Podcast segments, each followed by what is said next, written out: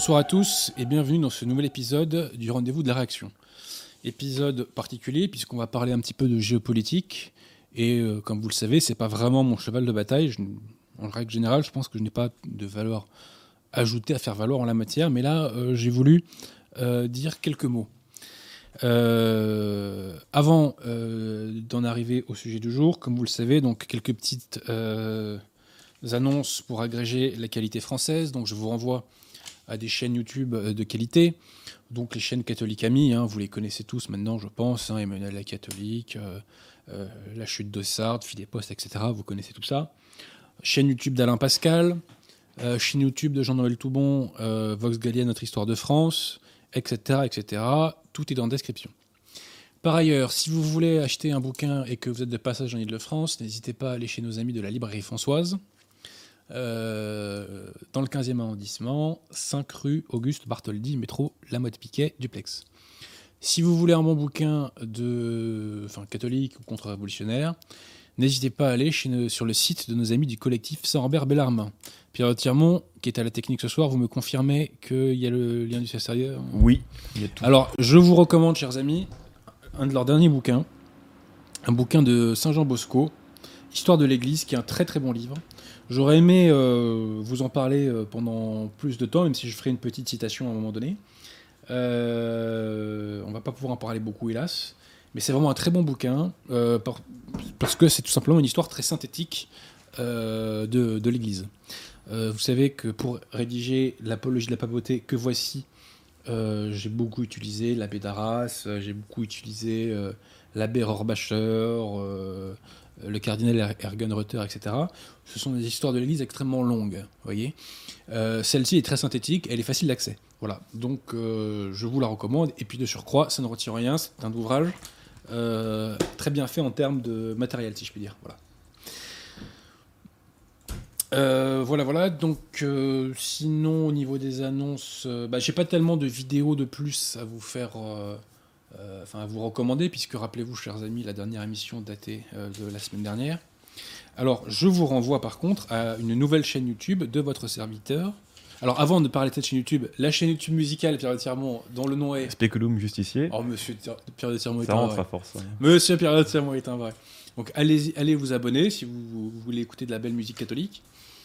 Euh, et par ailleurs, donc, je vous renvoie, chers amis, euh, à la chaîne YouTube Défense de la foi.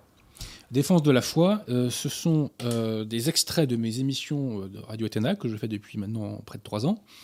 Et en fait, ce sont des extraits courts et pédagogiques. Voilà, pour une question simple, on a une réponse en quelques minutes. Par exemple, qu'est-ce que l'Église? Qu'est-ce que le cédévacantisme euh, euh, Qu'est-ce que la liberté? Euh, Qu'est-ce qu'on a fait? On en a fait euh, maintes et.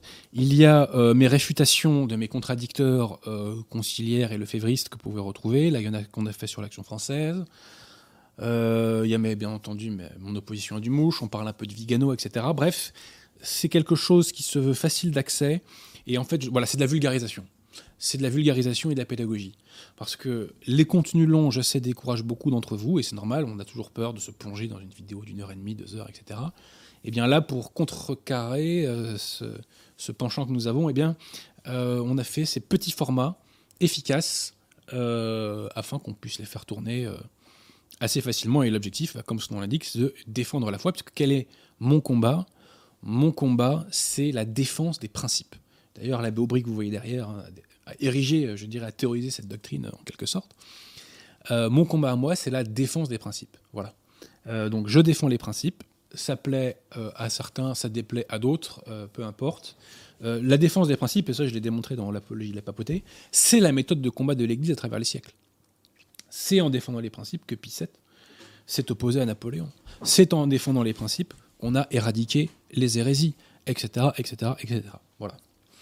Donc, voilà, on défend les principes et je vous renvoie donc, chers amis, à cette chaîne YouTube, Défense de la foi. Je vous invite vraiment euh, à vous en imbiber euh, et à faire tourner un maximum ces vidéos, car rappelez-vous, nous sommes dans une logique. Merci Pierre Thiamon. Nous sommes dans une logique de euh, d'occupation de l'espace. Et, euh, et voilà, donc il faut que nos idées circulent un maximum.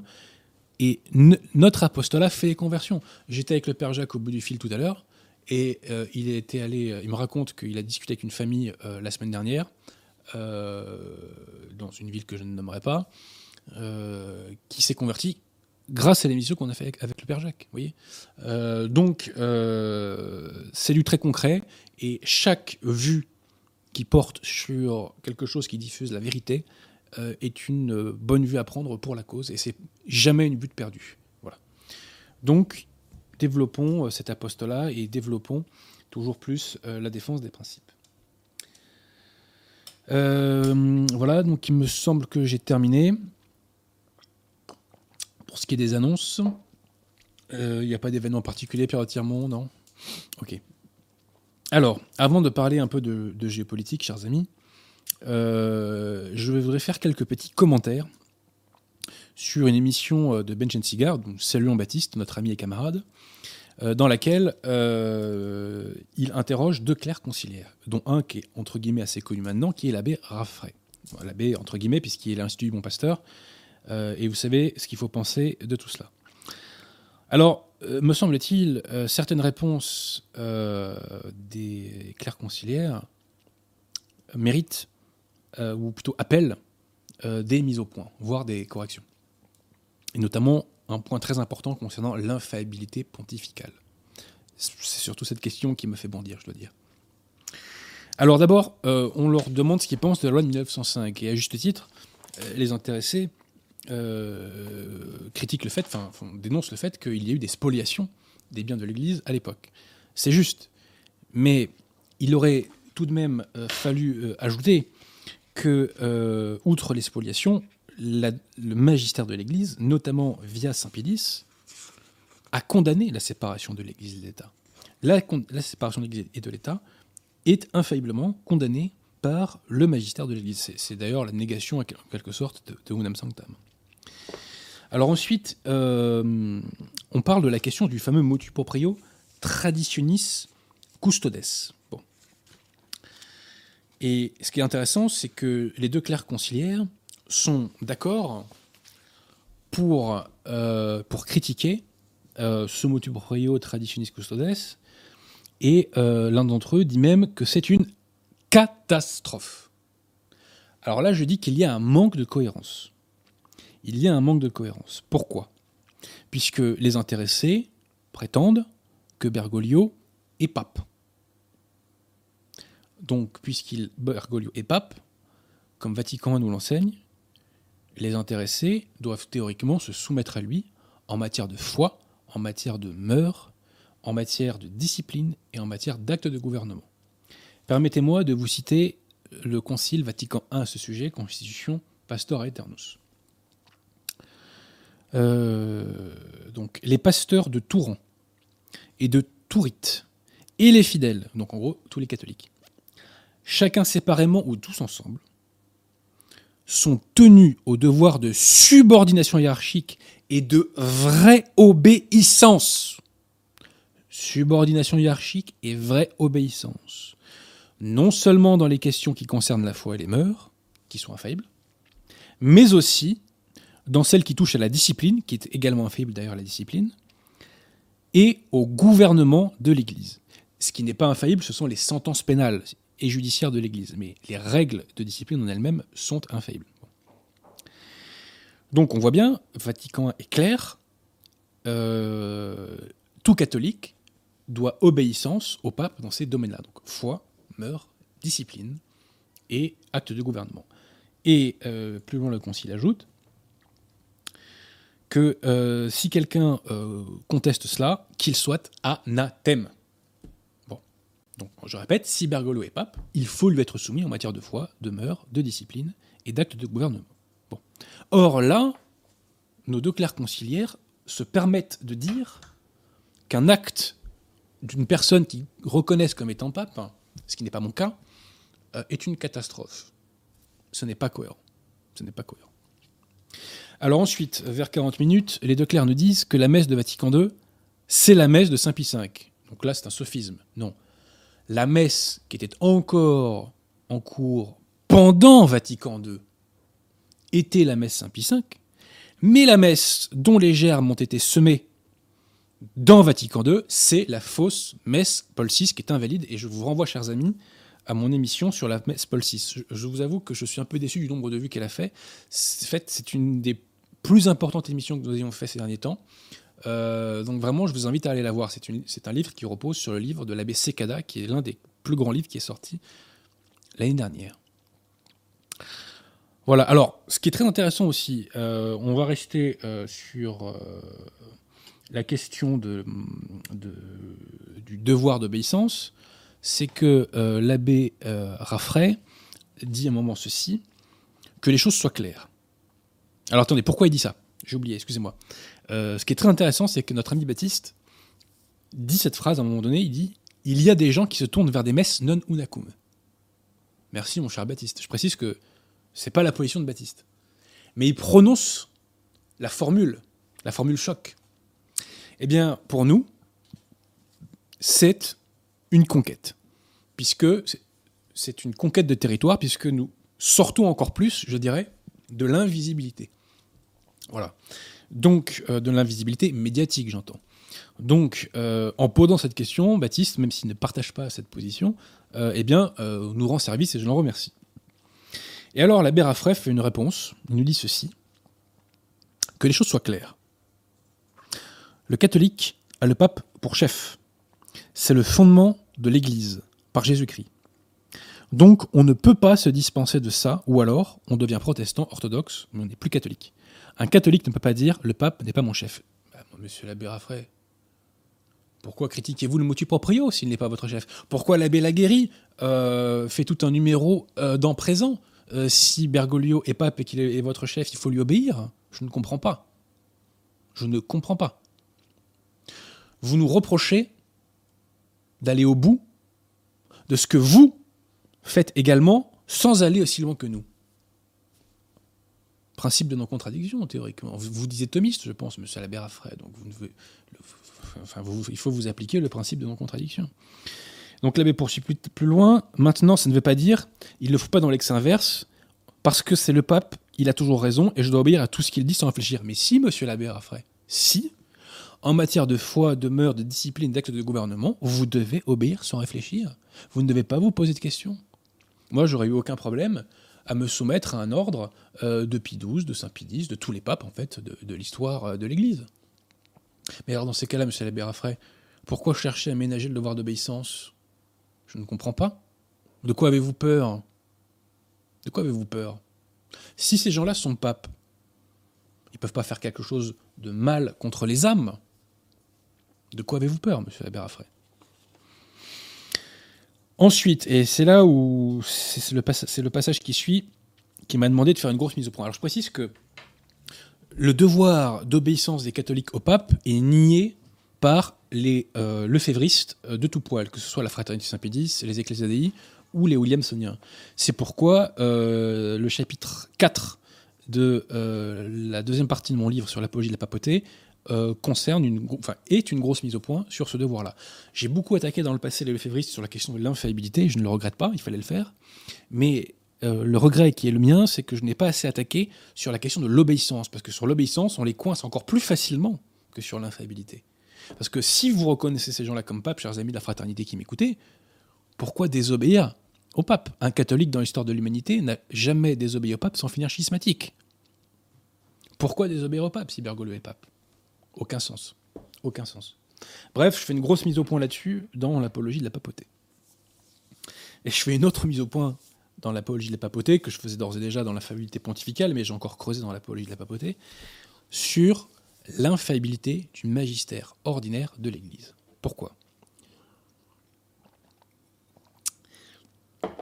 On interroge les deux clercs conciliaires euh, à un moment donné donc sur euh, l'infaillibilité, et qu'est-ce qu'ils nous disent? Ils nous disent que le pape, citation, engage rarement son infaillibilité. Alors là, j'ai bondi, chers amis, vous le savez. Et euh, l'abbé Raffray poursuit en disant il faut que ce soit en conformité avec la tradition. Donc là, à ce moment-là, l'abbé Raffray reprend l'hérésie lefévriste, selon laquelle il pourrait se glisser dans le magistère de l'Église ce qu'on appelle les enseignements, ce qu'ils appellent les enseignements inconstants, entendre hétérodoxes, et donc qui seraient euh, non infaillibles, en raison du fait qu'ils sont contraires à la tradition. Et telle serait l'explication des hérésies conciliaires et autres délires. Je le dis, ceci est la négation de l'infaillibilité du magistère ordinaire et universel de l'Église, qui est pourtant inscrite infailliblement dans Vatican, puisque Déphilus nous dit qu'il faut le croire de foi divine. Alors, faisons cette mise au point car elle est vraiment importante. Et pour ceux qui veulent creuser davantage, permettez-moi de vous renvoyer à Apologie de la papauté. Le pape est infaillible dans le cadre de son magistère. Qu'est-ce que c'est le magistère? C'est le pouvoir d'enseignement divinement assisté. Et ce magistère papal, ce magistère de l'Église, devrais-je dire plutôt, est composé de deux branches, le magistère extraordinaire et le magistère ordinaire. Le magistère extraordinaire, c'est lorsque le pape définit, lorsqu'il définit par exemple l'Assomption, lorsqu'il fait une canonisation, ou lorsqu'il condamne un hérétique, exemple Martin Luther. Bon. Ça, c'est le magistère extraordinaire. Condamnation dans un jugement solennel, j'entendais. Et ensuite, il y a donc l'infaillibilité du magistère extraordinaire, euh, ordinaire, pardon, excusez-moi. donc le magistère ordinaire universel, c'est lorsque le pape enseigne. Le magistère ordinaire universel, c'est l'enseignement de l'Église en union avec le pape. C'est la prédication des évêques en communion avec le pape. Et comme je vous l'ai dit, ce magistère ordinaire et universel, c'est Vatican qui nous, le, qui nous le dit, il doit être cru de foi divine, sinon vous êtes hérétique. C'est ça que ça veut dire. Bon. La députation de la foi pendant le Concile Vatican I, puis Pie XI dans Mortal Humanimos, nous précise que ce magistère ordinaire et universel, il s'exerce chaque jour.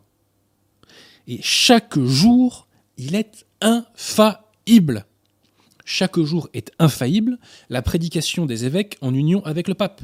Chaque jour est infaillible l'enseignement universel de l'Église en union avec le pape. Chaque jour.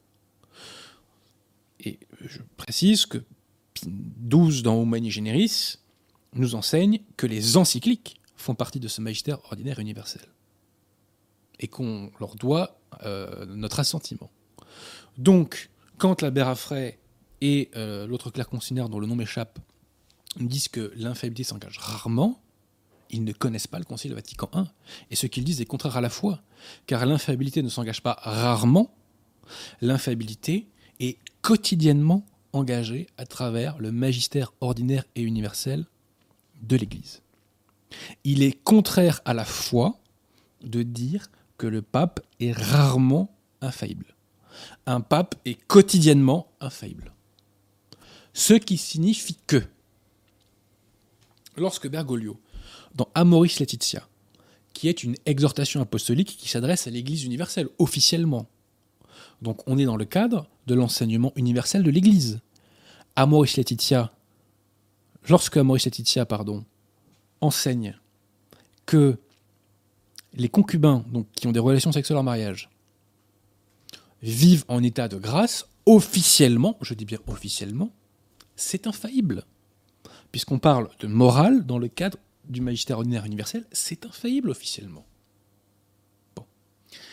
Lorsque Bergoglio, dans Laudato aussi, nous dit que le Christ, au moment de l'incarnation, s'est uni non pas seulement à la nature humaine, mais à la Terre, à la planète Terre entière, officiellement, il est infaillible. Parce que c'est une encyclique, Pie XII nous dit c'est du magistère ordinaire, et le magistère ordinaire, eh bien, c'est infaillible en matière de foi et de mœurs. Et là, vous me suivez mon regard, mes amis. Vous me suivez mon regard. Pourquoi il est doublement coupable de nier l'infaillibilité du magistère ordinaire de l'Église?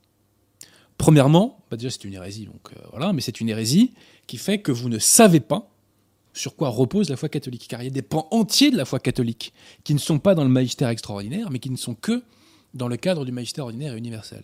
Donc déjà, c'est se couper de pans gigantesques de la foi. Petit problème.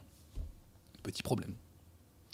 Et le deuxième problème est le suivant, c'est que l'infaillibilité du magistère ordinaire et universel de l'Église, c'est l'arme que le bon Dieu nous a donné pour démasquer la secte conciliaire. Pourquoi nous savons que les autorités conciliaires ne sont pas l'Église instituée par Jésus-Christ? Parce que dans ce qui est censé être leur magistère, et donc dans ce qui est censé être euh, infaillible, Vatican II, c'est du magistère ordinaire universel, hein, théoriquement. On trouve des hérésies. Ils sont démasqués par leurs hérésies. Si nous ne savions pas que le magistère ordinaire et universel est infaillible, on pourrait dire Ah oui, non, mais certes, il y a des erreurs, mais c'est pas grave. Ils ont le droit de se tromper. Il est possible, il est de foi qu'ils puissent se tromper. Mais non, il est de foi qu'un pape ne peut pas se tromper dans l'exercice de ses fonctions. C'est dans Satis Cognitum. Léon XIII nous dit, dans le cadre de ses fonctions, la foi du pape ne peut pas défaillir. Donc, l'infaillibilité du magistère ordinaire et universel de l'Église, je le répète, chers amis, c'est l'arme qui nous a été donnée par le bon Dieu pour démasquer la secte conciliaire. Donc il est doublement euh, grave de nier son infaillibilité. Et donc je le répète, un pape est quotidiennement infaillible, je vous rassure, Bergoglio n'a jamais été infaillible une seule seconde, puisqu'il n'est pas plus pape que Pierre de Tirmont. Bref. Euh, ensuite, euh, alors l'abbé nous sort le, le, poncif, le févriste, vraiment. Euh, qui est celui-ci. Si mon père est mauvais, est un mauvais père, pardon, cela reste mon père. Bah, moi, je vous réponds, monsieur l'abbé Raffray, que un pape, en matière doctrinale, ne peut pas être un mauvais pape. En matière de foi et de mœurs, un mauvais pape, ça n'existe pas. Donc, votre comparaison est un sophisme spécieux. Ensuite, Baptiste interroge les deux clercs euh, sur l'évolution. Et là, je pense qu'ils n'ont pas répondu vraiment à la question posée par Baptiste.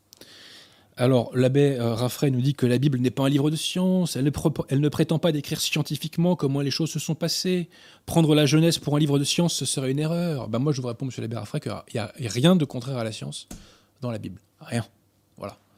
Et euh, je crois que c'est, oui, c'est Léon XIII et vous retrouverez les textes dans Parole le Pape, nous disent que dans les Saintes Écritures, il n'y a rien de contraire à l'histoire et il n'y a rien de contraire à la physique. À la physique. Voilà. Et donc, moi, la Genèse, je n'ai aucun problème avec la Genèse. Je prends tout ce qui est dans la Genèse et je le prends tout d'un point de vue historique. Voilà. Je n'ai aucun problème avec ça. Mais la question qui était posée sur l'évolution, c'était pas celle-ci. Bon, là, périodiquement, bouchez vos oreilles. Vous allez souffrir. Vous allez souffrir. La question qui était posée euh, implicitement, enfin, qui était posée par Baptiste au fond, c'est est-ce que l'être humain, l'homme, a des ancêtres communs ou descend directement du macaque, du babouin et de l'orang-outan C'est ça la question. Voilà. C'était ça la question posée. Et vous n'avez pas répondu à cette question. Donc moi, à titre personnel, je descends d'Adam, j'en suis très heureux. Je n'ai pas d'ancêtre commun avec les macaques, les babons et les orang-outans. Et si vous ne me croyez pas, vous allez sur Google Images et vous tapez macaque, babon, orang-outan et vous me dites si je ressemble à ça. et j'en ai pas non plus avec les hamsters, les têtards et euh, je sais pas ce quoi, et, les pigeons et que sais-je encore. Je vous ai prévenu de vous boucher les oreilles, Pierre. Les, les Européens, d'accord, mais le reste. Euh, non, non, s'il vous plaît, ah. s'il vous plaît. Euh, on tient que des propos légaux ici, Pierre. Moi, hein. Bref. Donc voilà, moi je n'ai aucun problème pour dire que je sont d'Adam. Vous, monsieur l'abbé Raffray, et votre clerc conciliaire, est-ce que vous descendez d'Adam? Je vous pose la question. Je ne sais pas moi ce que répond à ça un conciliaire. D'ailleurs, tous les conciliaires qui m'attaquent euh, en permanence, vous attaquez pas le darwinisme. Parce que la vraie question c'est sur le darwinisme. Le darwinisme est une saloperie qui a euh, éloigné de la foi des millions et des millions de gens. Donc vous qui prétendez conciliaire euh, défendre la foi contre l'athéisme actuel, pourquoi vous n'attaquez pas le darwinisme? Pourquoi? Il faut l'attaquer, il faut le prendre de trop par les cornes. Et c'est ça la question posée par Baptiste. Et ben voilà, donc il y a des gens qui pensent qu'ils descendent des macaques euh, ou, qui, ont des ancêtres communs avec les macaques et les babouins, bah, ma foi, ils peuvent le penser. Euh, c'est dommage que j'ai pas l'avis, n'est pas l'avis euh, de Monseigneur Gaume sous le coude là, parce qu'il a des bonnes formules là-dessus. mais voilà, donc c'était ça la question. Et moi je dis, je n'ai aucun problème pour m'opposer au darwinisme. Voilà.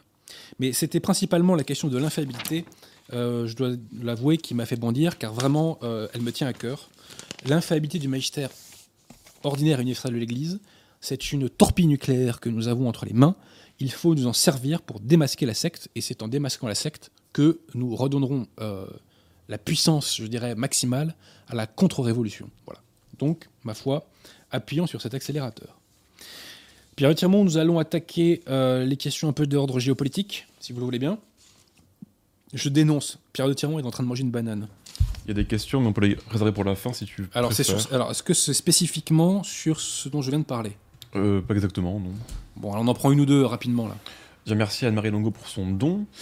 Euh, François Givaudan demande si tu ne penses pas que M. Pernaud, avec son JT, a plus fait que n'importe quel homme politique? Voilà. Bah, c'est sûr que des hommes qui ont politique sous la Ve République, qui ont beaucoup, beaucoup fait pour l'enracinement, j'en connais pas beaucoup. Il y en a sans doute, hein, mais j'en connais pas beaucoup. Voilà.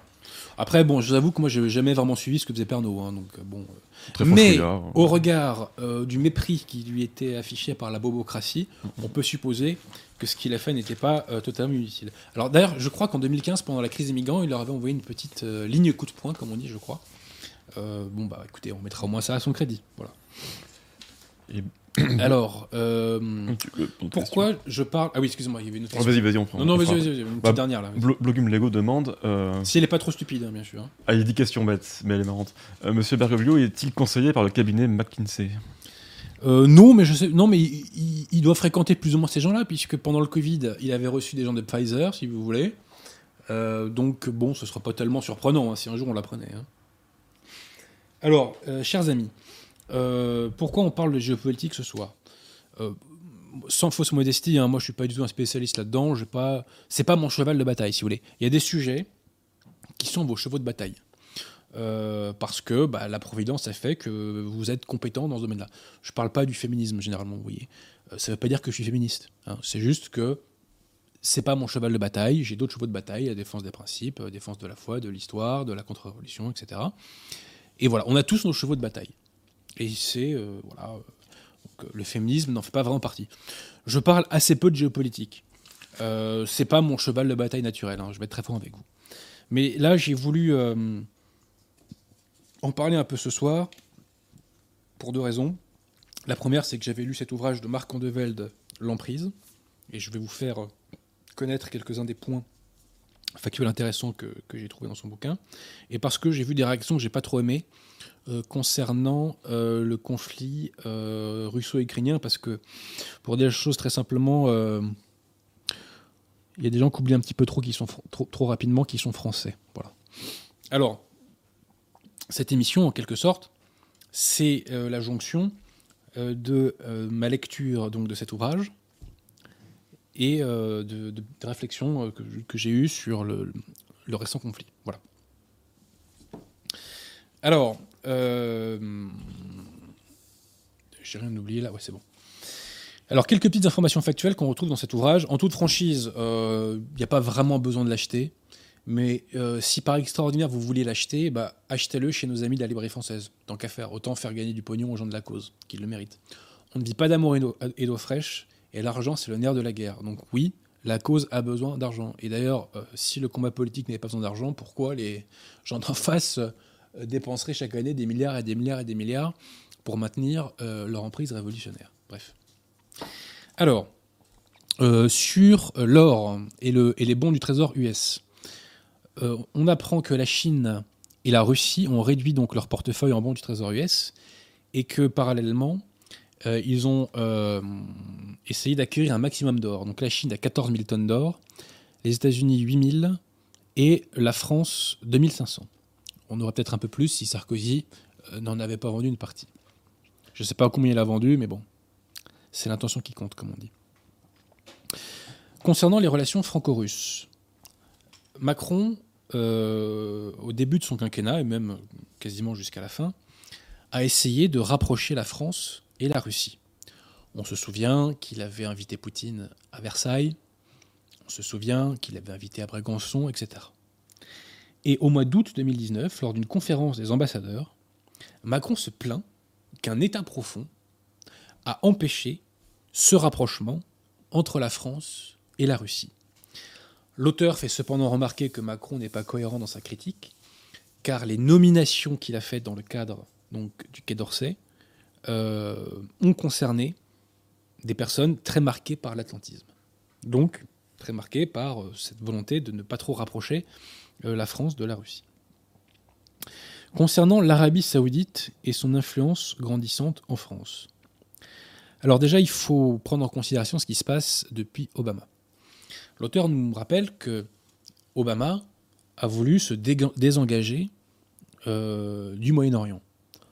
Retrait de l'Irak et euh, moindre protection de l'Arabie saoudite. Pourquoi? Parce que les États-Unis, euh, depuis les années Obama, ont lancé leur activité de gaz de schiste et que ça les rend beaucoup moins dépendants par rapport aux matières premières du Moyen-Orient. Et c'est pourquoi aussi Obama a cherché à se rapprocher de l'Iran, aux grandes dames d'Israël d'ailleurs. Donc l'Arabie saoudite a cherché de nouveaux alliés, puisque les États-Unis étaient beaucoup moins engagés en sa faveur. Et pour cela, eh bien, euh, elle en a trouvé un qui était la France. Voilà.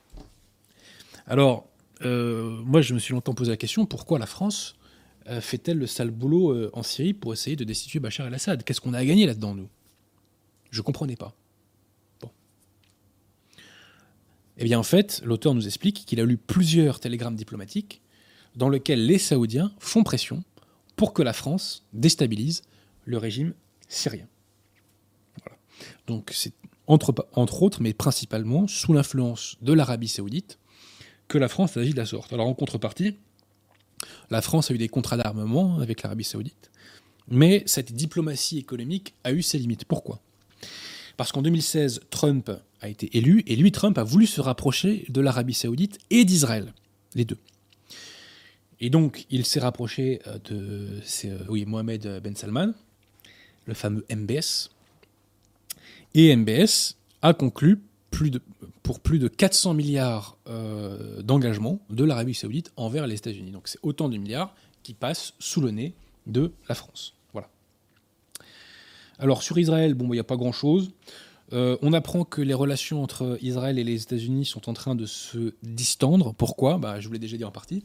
À savoir que euh, les États-Unis s'engagent moins aux côtés d'Israël parce que ils sont moins dépendants par rapport au pétrole du Moyen-Orient, et aussi parce qu'Israël se rapproche de la Chine. Apparemment, il y a un transfert de technologie assez important entre Israël et la Chine, et ce notamment en matière d'armement. Et ça, apparemment, euh, les Américains n'apprécient pas du tout, du tout, du tout. Sur le Covid, il n'y a rien de dingue, juste euh, l'auteur nous dit que euh, plusieurs hauts fonctionnaires croient que, enfin, sont persuadés que le Covid est une fuite du laboratoire de Wuhan.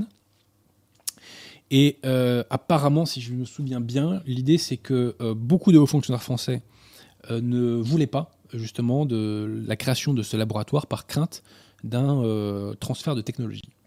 Et en fait, il y a eu une absence de collaboration donc de certains hauts fonctionnaires parce que justement, ils, ils avaient peur de ce détournement de technologie. Euh, voilà, donc sur le nucléaire, il n'y a pas grand-chose que je peux vous dire ce soir, sauf pour vous dire que les Français sont très respectés internationalement sur cette question. C'est un des derniers domaines apparemment où on est vraiment euh, prestigieux. Voilà. Alors, je voulais vous parler euh, de deux entreprises françaises. Deux entreprises françaises qui à la base ne faisaient qu'un au sein de la CGE, Compagnie Générale de l'Électricité. Ces deux sociétés françaises sont Alcatel et Alstom. Et l'idée, c'est de vous montrer euh, comment fonctionne la guerre économique contre les grands groupes français. Et vous montrer que les grands groupes français sont des proies pour euh, les grands groupes internationaux et notamment, euh, notamment de chez l'oncle Sam. Alors donc Alcatel. Alcatel, à la base, c'est une branche de la CGE. Euh, à la base, elle ne faisait qu'un avec Alstom et il y a eu une scission entre les deux dans les années 90. Pour vous parler d'Alcatel, il faut d'abord que vous compreniez l'importance des câbles sous-marins. Monsieur Perratimon, est-ce que ça vous dit quelque chose, ces câbles sous-marins? Alors là, je, dois le dire, hein, moi je ne suis pas très bon euh, dans ces questions techniques. Hein. Les câbles sous-marins sont un instrument qui est absolument indispensable à Internet. C'est-à-dire que enfin, sous les océans et sous les mers, de continent à continent, il y a des gigantesques câbles sous-marins qui assurent euh, les connexions Internet. Voyez? Et d'ailleurs, euh, l'espionnage américain se fait en partie par l'attaque de ces câbles. Bon. Et il faut savoir que la France, à divers égards, est un pays hautement stratégique pour ces câbles. Citation. La France est un pays stratégique pour le fonctionnement d'Internet. Je l'ignorais complètement, je dois l'avouer. Comme carrefour géographique, l'Hexagone est le lieu de jonction de très nombreux câbles sous-marins en contact avec les États-Unis, l'Afrique, l'Asie et le reste de l'Europe. 99% des communications internationales, notamment tout le trafic Internet, transitent par ces tuyaux reposant au fond des mers et qui intéressent grandement militaires et espions. Et alors, non seulement la France est un pays stratégique parce que les câbles passent par chez nous, mais c'est également un pays stratégique parce que la technologie était nôtre. J'emploie l'imparfait. Vous allez comprendre. Ces câbles en fibre optique sont au départ une technologie française. Malheureusement, le français Alcatel Submarine Network, leader mondial de la fabrication des câbles sous-marins, 47% de part de marché, ce qui est gigantesque. Donc Alcatel, situé à Calais, a été vendu dans la plus totale indifférence à Nokia, groupe finlandais, au nom d'ailleurs de la souveraineté européenne, LOL, en 2015, avec l'accord du ministre de l'économie de l'époque, Monsieur Emmanuel Macron. Or, le finlandais Nokia en difficulté est aujourd'hui convoité par des fonds d'investissement américains. Donc cette technologie française hautement stratégique a été vendue par Macron, en tout cas avec son accord, à un groupe finlandais au nom de la souveraineté économique. Et les fonds de pension américains mettent la main dessus en récupérant Nokia. Alors c'est pas encore fait, mais c'est un risque apparemment qui est euh, très élevé. Alors je précise qu'aujourd'hui il n'y a plus aucune usine Alcatel en France, malgré malgré euh, l'engagement euh, de Nokia. Et le gouvernement français n'a rien fait pour rappeler Nokia à ses engagements. Alors, on évoque l'aspect rapace du capitalisme international et des grands groupes internationaux, et c'est un fait. Mais l'État français n'est-il pas davantage coupable de ne pas protéger euh, ses enfants, entre guillemets? Donc dans cette guerre économique, nous avons des gens qui nous tirent dans le dos. Un mot maintenant sur Alstom, si vous le voulez bien. Donc Alstom, c'était une autre branche de la CGE, et la société s'est fait connaître, et elle a été euh, flamboyante, en créant des rames de TGV, du matériel pour des trains, fabrication de matériel pour centrales nucléaires, turbo-alternateurs, etc. Ceci étant, Alstom a connu des difficultés financières au début des années 2000. Et Sarkozy euh, les a en partie sauvés en augmentant la participation de l'État au capital. L'État est monté à 21% du capital. Quelques années plus tard, en 2006, Bouygues a pris des parts, notamment celle de l'État, dans Alstom. Pourquoi l'a-t-il fait? Parce que Martin Bouygues voulait à l'époque créer un géant du nucléaire, fait de la fusion entre, ou du regroupement si vous préférez, entre Alstom, Areva qui aurait été privatisé, et donc le groupe Bouygues. Donc retenez ce projet que Bouygues avait à l'esprit. Il s'avère que euh, Alstom est euh, une société qui a été malade, je sais la, la, formule est de l'auteur, a été malade de corruption. Apparemment, la société a énormément pratiqué la corruption. Alstom a été condamnée au Mexique pour corruption en 2007. Elle a été condamnée en Italie pour le même motif en 2008 puis en Suisse en 2011. Et dans les années 2010, on verra pourquoi, euh, plusieurs, euh, plusieurs actions ont été faites par les États-Unis, et notamment au titre de cette fameuse extraterritorialité de leurs droits. L'auteur fait remarquer que quand on veut racheter un grand groupe, on est toujours content euh, qu'il soit affaibli, puisque ça fait baisser, bien entendu, le prix d'achat. Hein.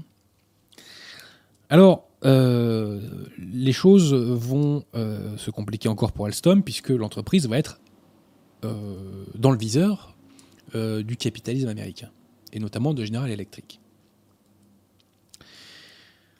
Je vous évoque, comme je l'ai dit tout à l'heure, nous avons des ennemis extérieurs, mais les intéressés n'auraient aucune influence s'il n'y avait pas des ennemis intérieurs. Je ne sais plus quel intellectuel maghrébin disait qu'on ne colonise que des peuples colonisables. Alors, on apprend, enfin je ne le savais pas, que dans le plus grand secret dès septembre 2012, le secrétaire général adjoint de François Hollande, et qui c'était ce secrétaire général adjoint? C'était un certain Emmanuel Macron, donc demande à l'APE de commander un rapport sur la situation d'Alstom au cabinet américain A.T. Kearney, dans le dos du ministre Arnaud Montebourg.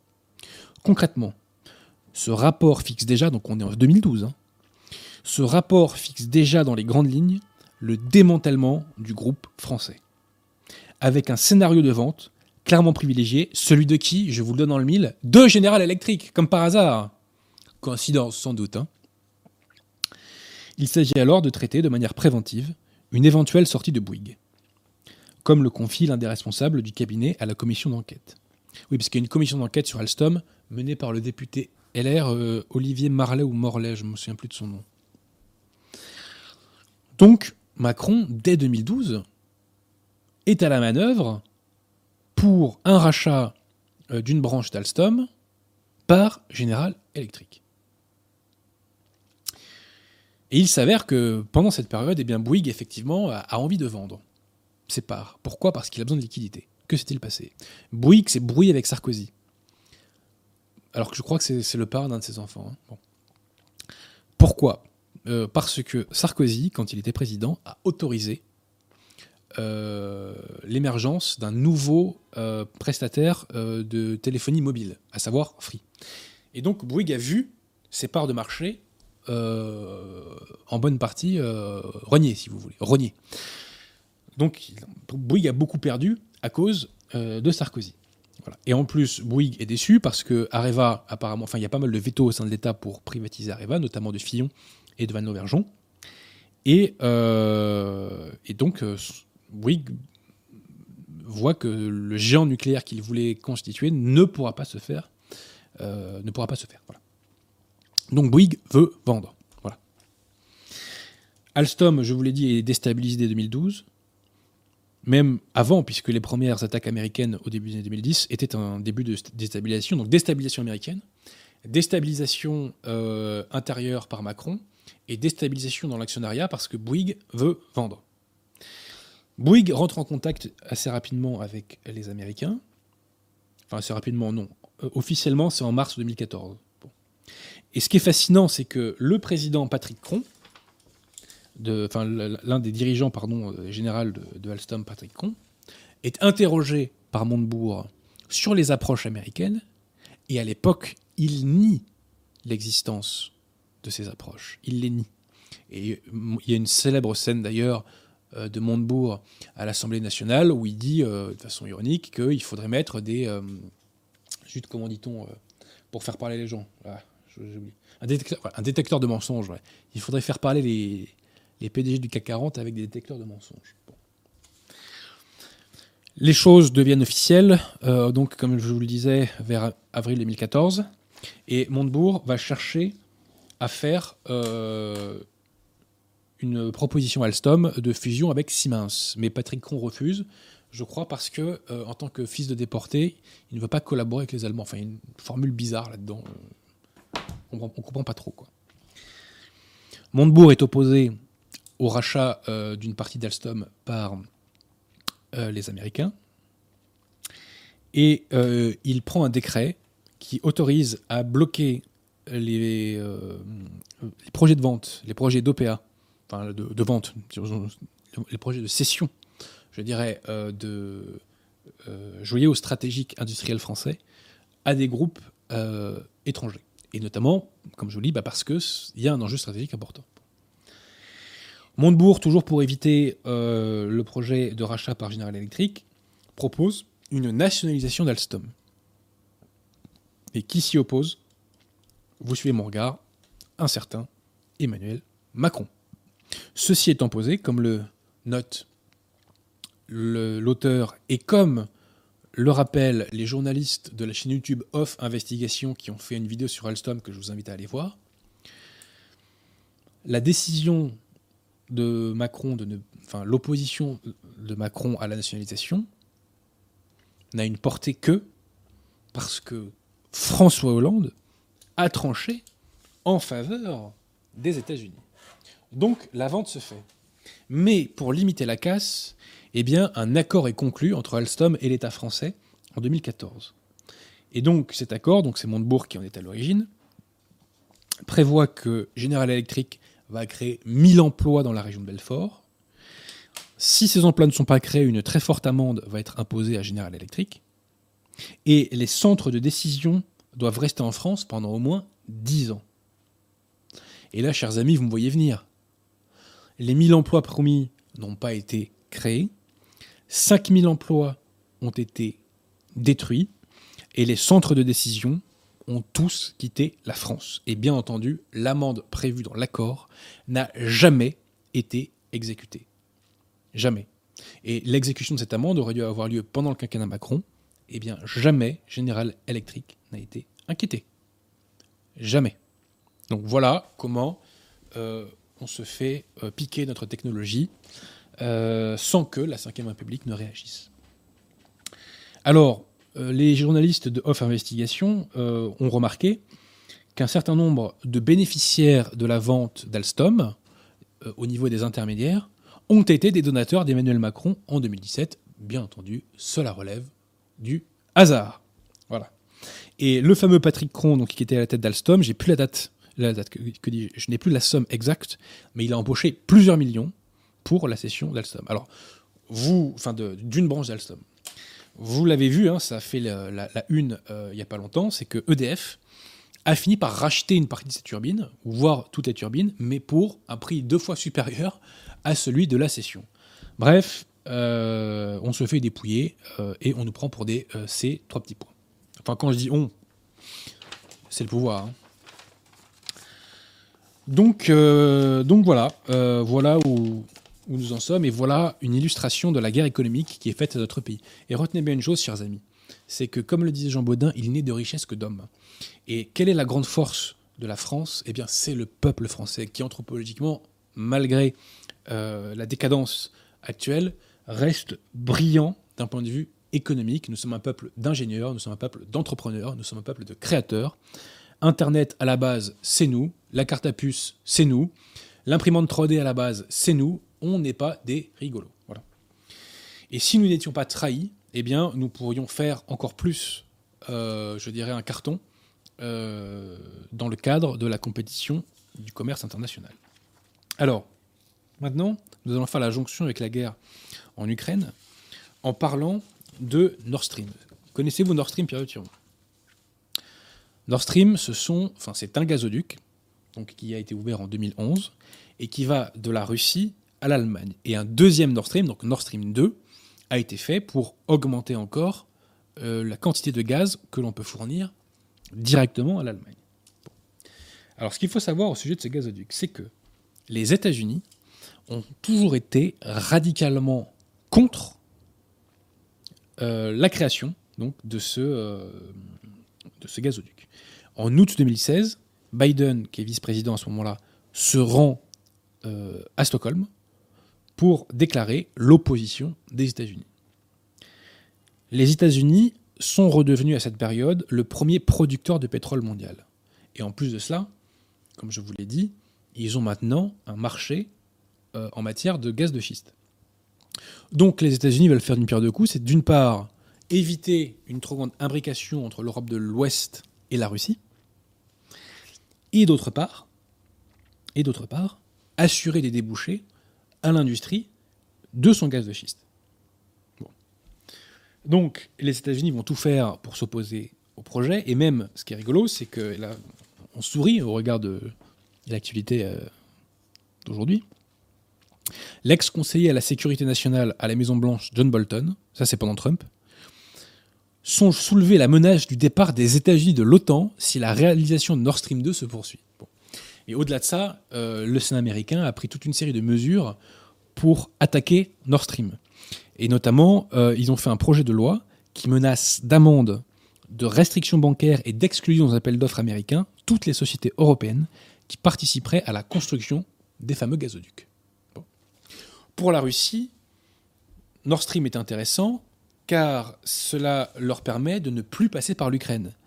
Alors que le passage par l'Ukraine coûte chaque année à la Russie 3 milliards d'euros. Donc ils veulent se dispenser, si je puis dire, de cette dépense. L'Allemagne, quant à elle, est extrêmement favorable à Nord Stream parce que ça lui donne un pouvoir énorme dans la répartition du gaz euh, en Europe. La France, elle, euh, après avoir été relativement neutre sur cette question, euh, s'est opposée à Nord Stream. Elle s'y oppose parce qu'elle ne veut pas que l'Allemagne ait un pouvoir trop grand justement dans la répartition des matières premières, dans la répartition de l'énergie en Europe. Et qu'a fait la France pour indisposer Nord Stream? Eh bien, via l'Union européenne, elle a fait adopter toute une série de directives contraignantes pour la création du gazoduc. D'autres États, par ailleurs, sont opposés à Nord Stream. La Pologne, les Polonais généralement sont plutôt anti-russes. Les Pays-Baltes, même raison.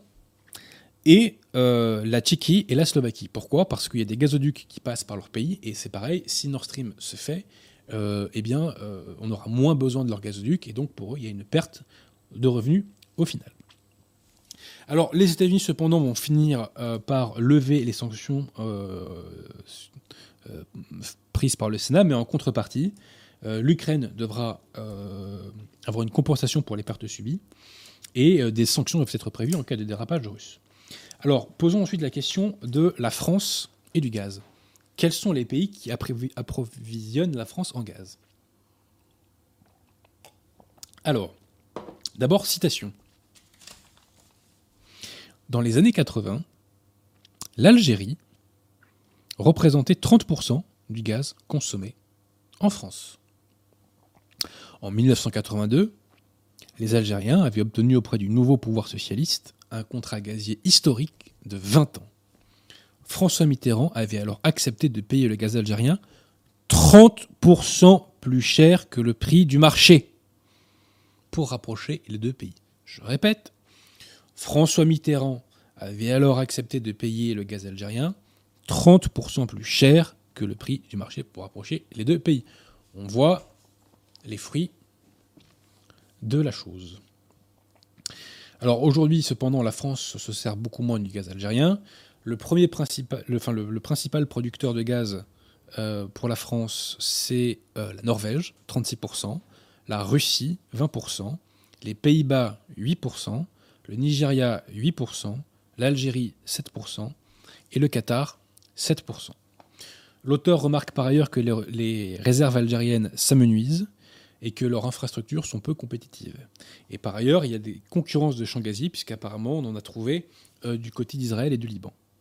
Et euh, l'auteur nous évoque que l'État algérien fait pression sur la France pour conserver sa rente.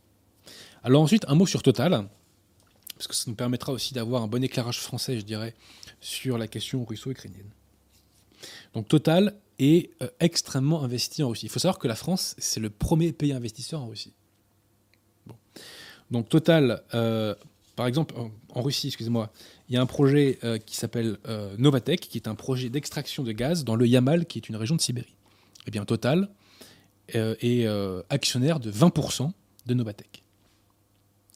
Total détient 24% de ses réserves en Russie et réalise 17% de sa production de gaz, de, 17% de, sa, pardon, de sa production de pétrole et de gaz. Donc Total a été assez, très, enfin, est très proche de la Russie. D'ailleurs, euh, comment s'appelle-t-il? Le président de Total qui est mort, c'est de Margerie, je crois, était apparemment ami euh, avec Poutine.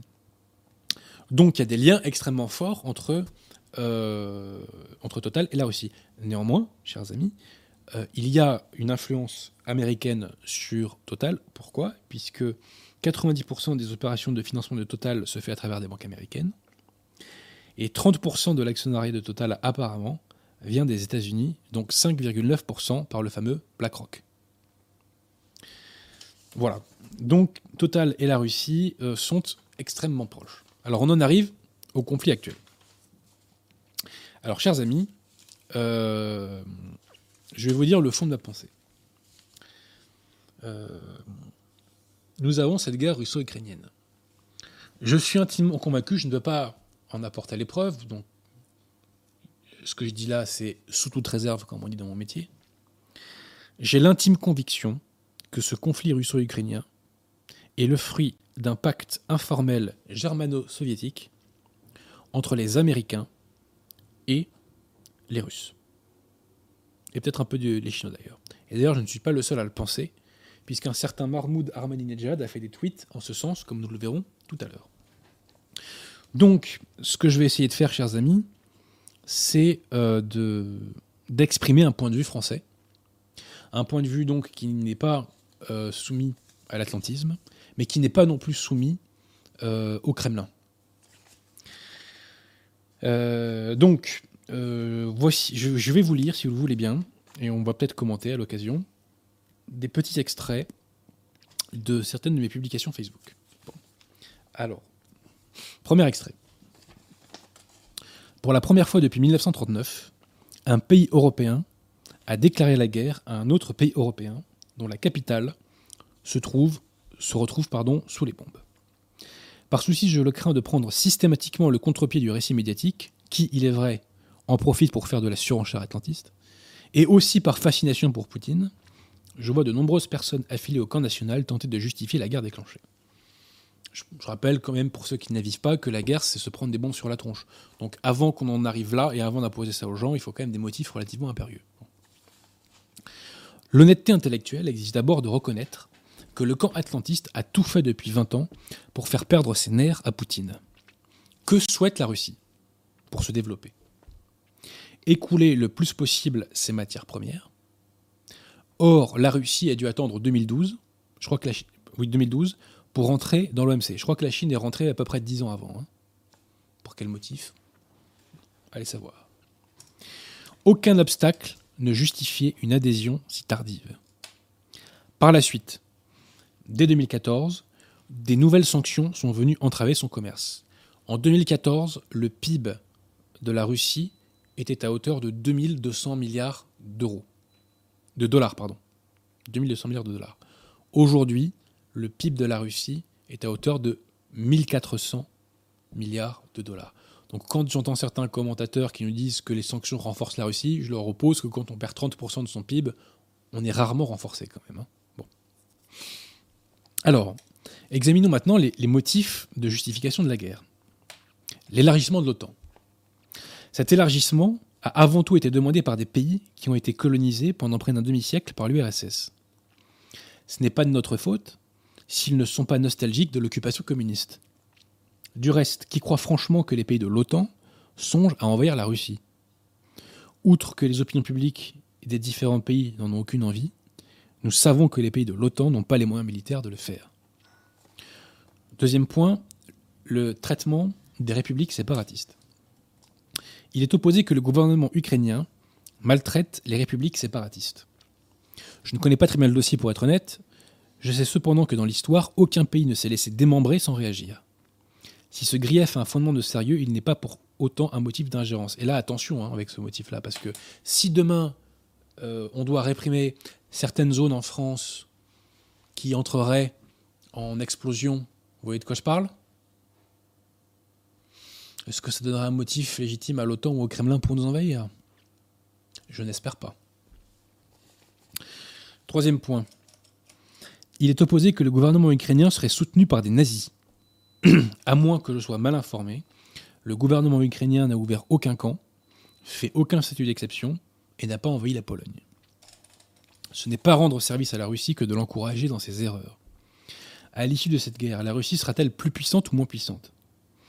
Elle sera moins puissante économiquement en raison des sanctions qui vont la frapper, comme la fin de Nord Stream 2. À cet égard, je fais remarquer que les États-Unis ont toujours voulu empêcher une plus grande intégration économique entre l'Allemagne et la Russie. Nord Stream 2 était vu d'un mauvais œil par les Américains. Il est surprenant de voir Poutine empêcher un projet non désiré par les États-Unis. Peut-être y a-t-il d'ailleurs collusion secrète. En termes d'image, c'est encore plus catastrophique. L'image de la Russie est ruinée. Sur le plan diplomatique, l'OTAN, structure qui paraissait obsolète car personne ne croyait la Russie capable d'attaquer un pays européen, à retrouver une nouvelle jeunesse. Les opinions publiques vont vouloir se protéger contre une Russie belliqueuse. Puisqu'aucun gouvernement ne souhaite véritablement augmenter son budget de défense, la protection passera par un resserrement des liens de l'OTAN.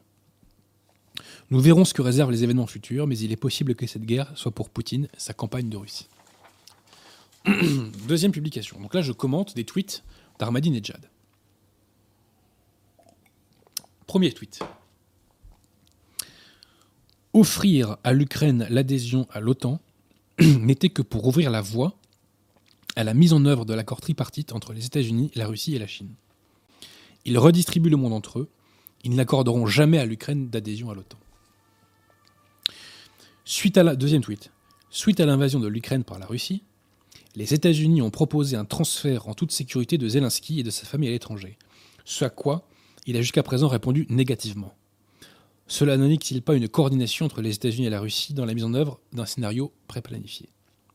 Donc je commente. Cela pose la question de la coordination entre les États-Unis et la Russie dans l'affaire ukrainienne. Je n'ai pas de boule de cristal, mais l'hypothèse mérite d'être creusée. Pourquoi? En 2014, on se souvient que l'Union européenne a pris contre ses intérêts économiques, sous pression américaine, des sanctions contre la Russie, ce qui a réduit les flux commerciaux entre les deux entités pour les années à venir. Or, pendant cette même période, la part des États-Unis dans le commerce extérieur russe a augmenté. Donc, pour parler poliment, on se moque du monde. Du reste, on relèvera 1. Que l'OTAN, dans une guerre qui est censée être la sienne, ne bouge pas un orteil. 2. Malgré une grande supériorité militaire, renforcée par les 10 000 Tchétchènes de Kadyrov, les Russes n'ont pas attendu de pousser leur avantage pour négocier. 3. Nord Stream 2, que les Américains ont, toujours vu d'un mauvais œil, est suspendu, ce qui portera préjudice aux pays d'Europe. Les États européens vont être priés de s'approvisionner auprès des États-Unis et de l'Algérie, qui surfacturent déjà son gaz depuis des décennies. Alors, euh, concernant les combats entre les Russes et les Ukrainiens, vous connaissez la fameuse formule la première victime dans la guerre, c'est la vérité. Donc, personne ne sait vraiment ce qu'il en est, mais il semble quand même que nous sommes très loin d'une blitzkrieg euh, du côté russe. Mes amis de Méridien Zéro, euh, qui sont euh, pas catholiques, mais enfin pour l'essentiel d'entre eux, mais qui néanmoins sont des braves gens que j'aime beaucoup et qui sont des gens loyaux et droits, ont fait une très bonne émission qui s'appelle Ça se défend, très pointue, très pointue sur les questions de défense et notamment sur les premiers combats. donc je vous invite à aller la voir, c'est extrêmement intéressant.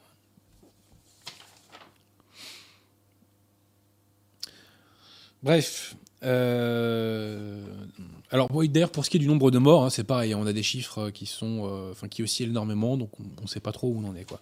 Euh, l'armée russe, à l'heure où nous parlons, a reconnu 1300 morts, étant précisé que je crois qu'elle a engagé sur le terrain 1500 soldats et que Poutine s'est engagé auprès des familles russes à n'envoyer que des soldats de profession, donc à ne pas faire appel à la réserve ou à des appelés. Je poursuis. Donc troisième euh, publication. Seuls les États-Unis et la Chine ont intérêt à ce que la guerre entre l'Ukraine et la Russie perdure. Car eux seuls ont intérêt, et c'est là tout l'enjeu de cette guerre, je pense, car eux seuls ont intérêt à ce que l'Europe soit coupée de la Russie. Tout doit être fait pour que des conditions de paix honorables soient promues. Cela implique pour chaque partie d'éviter la surenchère, de ne pas mettre d'huile sur le feu, au moins médiatiquement. Pour le moment, il semble que nous en sommes loin. En tout cas, au quotidien, il convient pour les Français lambda de ne pas tomber dans une russophobie stupide. Je condamne la déclaration de guerre de Poutine sans être naïf sur les manigances de l'OTAN, mais je ne suis pas de ceux qui feront des Russes les nouveaux non vaccinés. Je répète, je ne suis pas de ceux qui feront des Russes les nouveaux non vaccinés. La russophobie actuelle est répugnante et je ne partage pas cette chose, et non seulement je ne la partage pas, mais je la combats. Je croyais qu'il ne fallait pas faire d'amalgame. Quatrième publication. Lorsque Biden dit aux Russes n'attaquez pas l'Ukraine, puis insiste pour dire que de toute façon l'OTAN n'enverra pas ses troupes, il donne un blanc-seing à Vladimir Poutine. Une fois l'invasion lancée, j'avais fait cette publication suite à la lecture d'un article du Parisien dans lequel euh, Biden euh, avait déclaré qu'il voulait réduire la dépendance de l'Europe euh, vis-à-vis de l'énergie russe. Donc une fois l'invasion lancée, les États-Unis annoncent qu'ils ont l'intention de contribuer à réduire la dépendance de l'Europe vis-à-vis de l'énergie russe. C'est drôle, mais je sens que pour ce faire, on recommandera le pétrole et le gage de schiste américain. Les, événements s'emboîtent tout de même à la perfection. On pourrait supposer qu'il y a eu un pacte germano-soviétique informel entre la Russie et les États-Unis. Je te laisse attaquer, mais en contrepartie, je prends un billet. Parti comme sont les choses, Total risque d'être contraint à quitter la Russie après avoir été contraint de quitter la Birmanie puis l'Iran. Je précise que Renault a déjà dû quitter la Russie. Donc, cette guerre euh, nous affaiblit, nous Français, euh, économiquement. Nous n'avons aucun intérêt à ce que cette scission, je dirais, entre l'Europe et la Russie soit consommée. Dernière publication.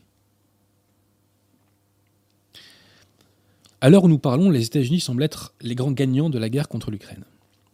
Premièrement, avant ce conflit, une large part de l'opinion occidentale souhaitait se désengager de l'OTAN en état, de mort cérébrale, dit Macron, car une agression vers l'ouest de la part des Russes semblait relever de la science-fiction. La menace étant devenue réalité, l'OTAN est comme ressuscité de sa mort cérébrale. Deuxièmement, les États-Unis œuvrent pour qu'il n'y ait pas de symbiose trop prononcée entre l'Europe de l'Ouest et la Russie. Or, si l'on s'en réfère aux déclarations des différents responsables occidentaux, nous nous orientons à l'issue de ce conflit vers un entre guillemets mur de Berlin commercial, coupant commercialement l'Europe de la Russie. Et ça, c'est le, scénario que nous devons à tout prix éviter, chers amis. La France serait l'une des grandes perdantes en pareil cas, ses investissements en Russie étant énormes. On a en plus le précédent des emprunts russes. Hein. À titre d'exemple, 25% des réserves de Total sont en Russie. Une diplomatie soucieuse des intérêts de la France viserait donc à éviter à tout prix cette coupure, mais à l'heure actuelle, nous prenons la direction inverse. Je précise aussi que euh, les États-Unis sont en train de négocier avec l'Iran pour approvisionner en énergie euh, l'Europe. Ce que Israël apparemment voit d'un très mauvais œil. Troisièmement, en rapprochant la Russie de la Chine, ce conflit accroît la, polarisation du monde entre le bloc anglo-saxon et le bloc chinois. Dans ce schéma, la France se condamne à être une province de l'Union européenne. La souveraineté de la France n'a rien à gagner à ce scénario. Quatrièmement, tout ou partie des clients qui, ne s'approvisionneront plus chez les Russes iront voir du côté du gaz de schiste de l'oncle Sam. Alors que doit être une position française? Tout ceci, bien entendu, euh, est un raisonnement in abstracto, puisque Macron ne cherche pas à avoir une position française.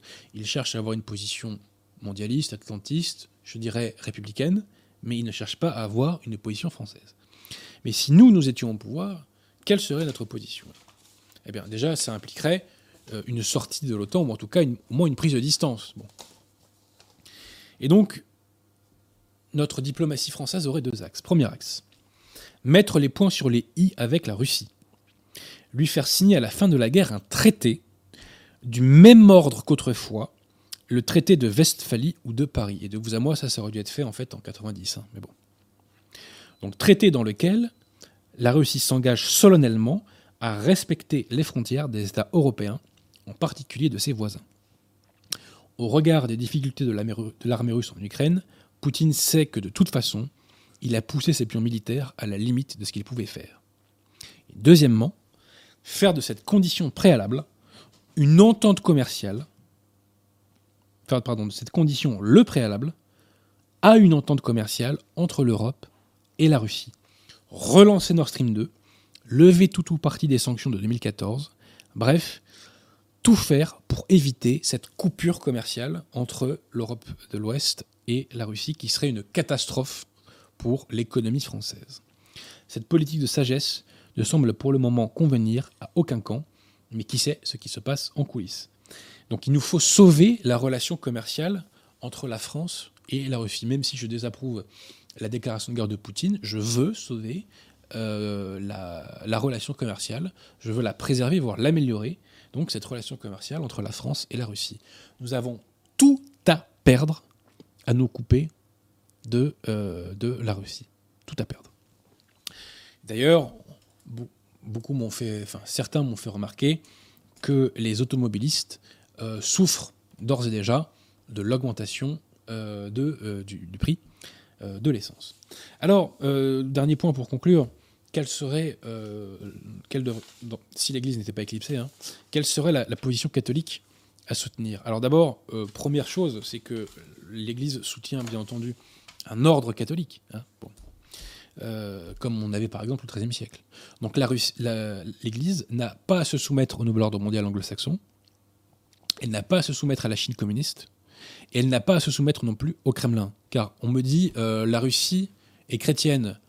Euh, là, ça me chatouille un peu. Hein. Permettez-moi de faire une petite citation de Saint Jean Bosco.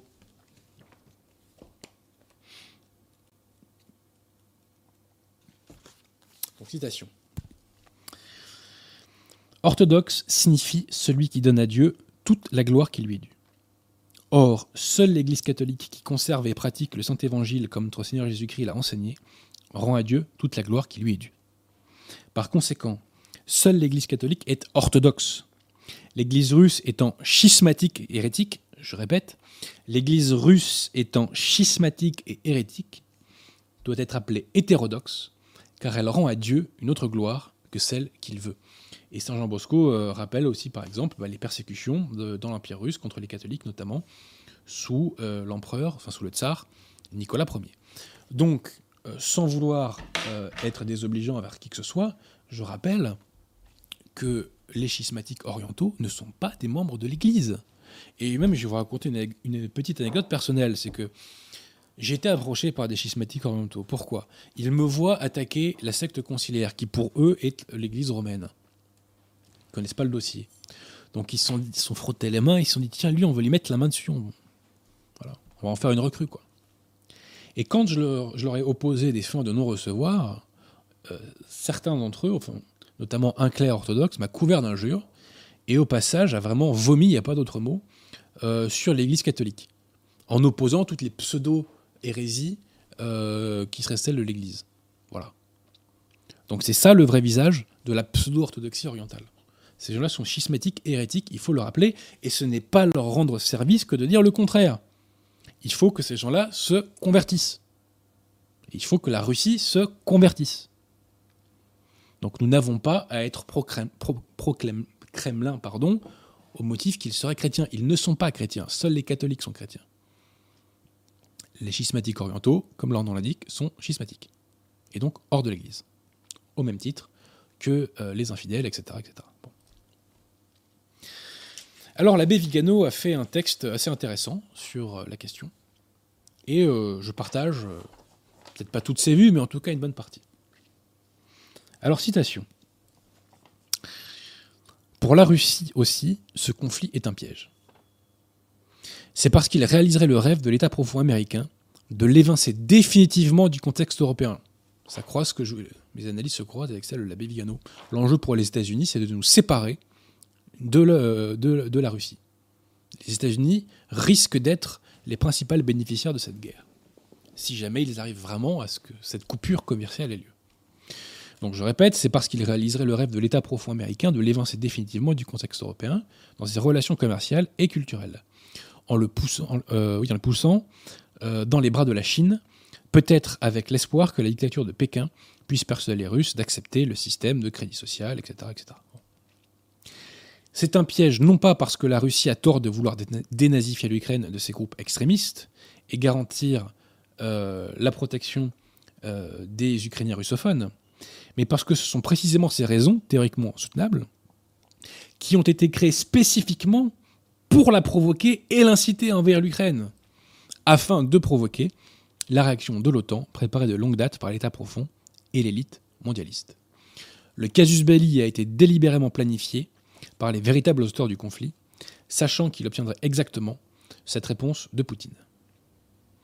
Et c'est à Poutine euh, qu'il ait raison ou non de ne pas tomber dans le piège et même de renverser la table en offrant à l'Ukraine des conditions de paix honorables sans poursuivre le conflit. En effet, plus Poutine croit avoir raison, plus il démontrera la grandeur de sa nation et son amour pour son peuple en ne cédant pas aux provocations. Poutine a tout intérêt de, proposer à l'Ukraine des conditions de paix honorables, car comme je vous l'ai dit, ça pourrait donner une chance, euh, pour, éviter cette coupure commerciale entre la Russie et la France, qui, euh, comme je ne cesse de vous le répéter, serait une catastrophe absolue. Une catastrophe absolue. Voilà, donc nous, bah, à notre petite échelle, même si je vous avoue qu'autant pour la défense de la foi, on peut avoir des résultats concrets immédiats, autant euh, en matière diplomatique, notre voix ne porte pas beaucoup, hein, on va pas se mentir. Hein. Mais voilà, euh, en tout cas, il faut assumer sa position publiquement et il faut la tenir. Et donc je dis qu'il nous faut à tout prix empêcher cette coupure commerciale entre la France et la Russie, et plus largement entre l'Europe de l'Ouest et la Russie. Voilà, j'en ai terminé. Euh, bah, Monsieur Pierre Tirmont, s'il y a des questions par extraordinaire. Quelques questions, oui. Euh, je montre un peu le fil pour voir Sous si réserve j'ai qu'elle soit pas trop bête. hein, Vous, vous connaissez Bon. ma, ma règle. hein. Euh, alors, euh, Saint-Tabouret demande Bonsoir messieurs, une question de juriste. La CPI est-elle crédible quand elle lance une enquête contre Vladimir Poutine? Bon, non, non, non, non, mais tous ces trucs internationaux, c'est bidon.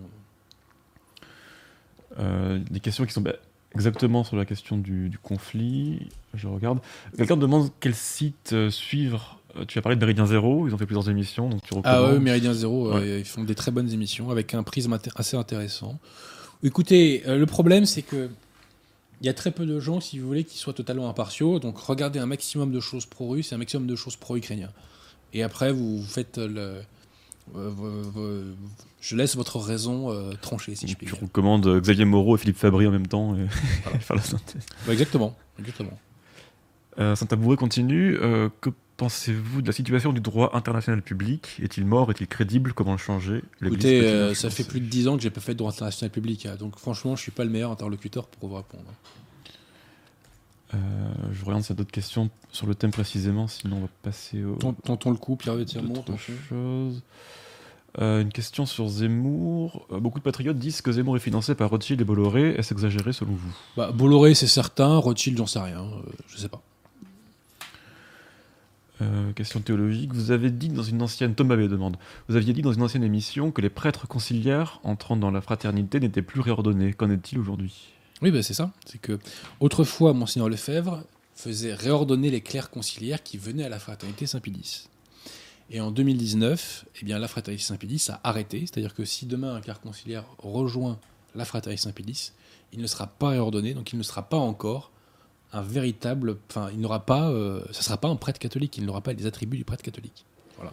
C'est-à-dire que ses confessions ne sont pas valides et il n'a pas le pouvoir de dire la messe.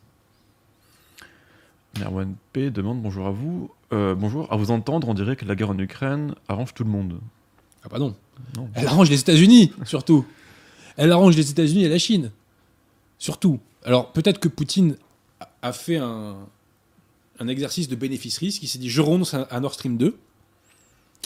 Parce qu'il a estimé que peut-être que, euh, bah, en annexant des territoires ou en en faisant des républiques autonomes, je ne sais pas, euh, euh, il, ça- il aurait- il a réussi, il trouverait un avantage plus grand. Non, mais le principal bénéficiaire, c'est les États-Unis. Et le principal perdant, c'est l'Europe de l'Ouest. hein. Parce que euh, les autres pays et les autres zones du monde, je suis pas convaincu qu'elles soient assez stupides pour se couper commercialement de la Russie.